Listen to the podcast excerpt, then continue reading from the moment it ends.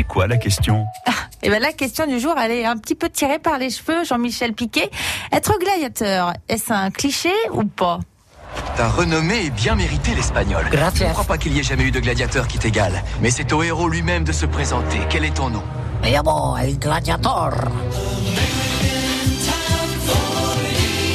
Les recherches modernes sur les gladiateurs nous confirment petit à petit que l'image qu'on a fait le cinéma est parfois bien loin de la réalité. Je vous propose de passer en revue quelques clichés.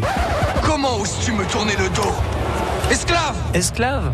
Pas vraiment en fait. Être gladiateur à l'époque, entre le 1er et le 3e siècle après Jésus-Christ, c'est plutôt classe et même bien payé. La plupart des gladiateurs étaient donc des hommes libres, volontaires et professionnels. Ils étaient payés sous forme de primes, entre autres. Quant à la mort donnée un peu trop facilement, ça c'est pour le cinéma. Lors des combats, ils pouvaient être gravement blessés certes, mais ils étaient très bien soignés. Forcément, ils généraient beaucoup de profit, donc il était important que les gladiateurs restent au top de leur forme. Donc non, la mort n'était pas la seule issue. Il y avait même un arbitre dans l'arène pendant les combats. La violence y était très encadrée et ils ne tuaient leur adversaire que si la foule le scandait et si l'organisateur du spectacle l'autorisait. Ah ouais, pour décider la mort du gladiateur, on mettait le pouce vers le bas. Non, ça c'est un code du cinéma qui vient d'un tableau de Jérôme qui lui-même a démocratisé ce geste au 19e siècle. En effet, on voit un gladiateur vainqueur interrogeant le public, pouce en bas sur le sort du combattant vaincu. Le geste demandant la mort correspondait en fait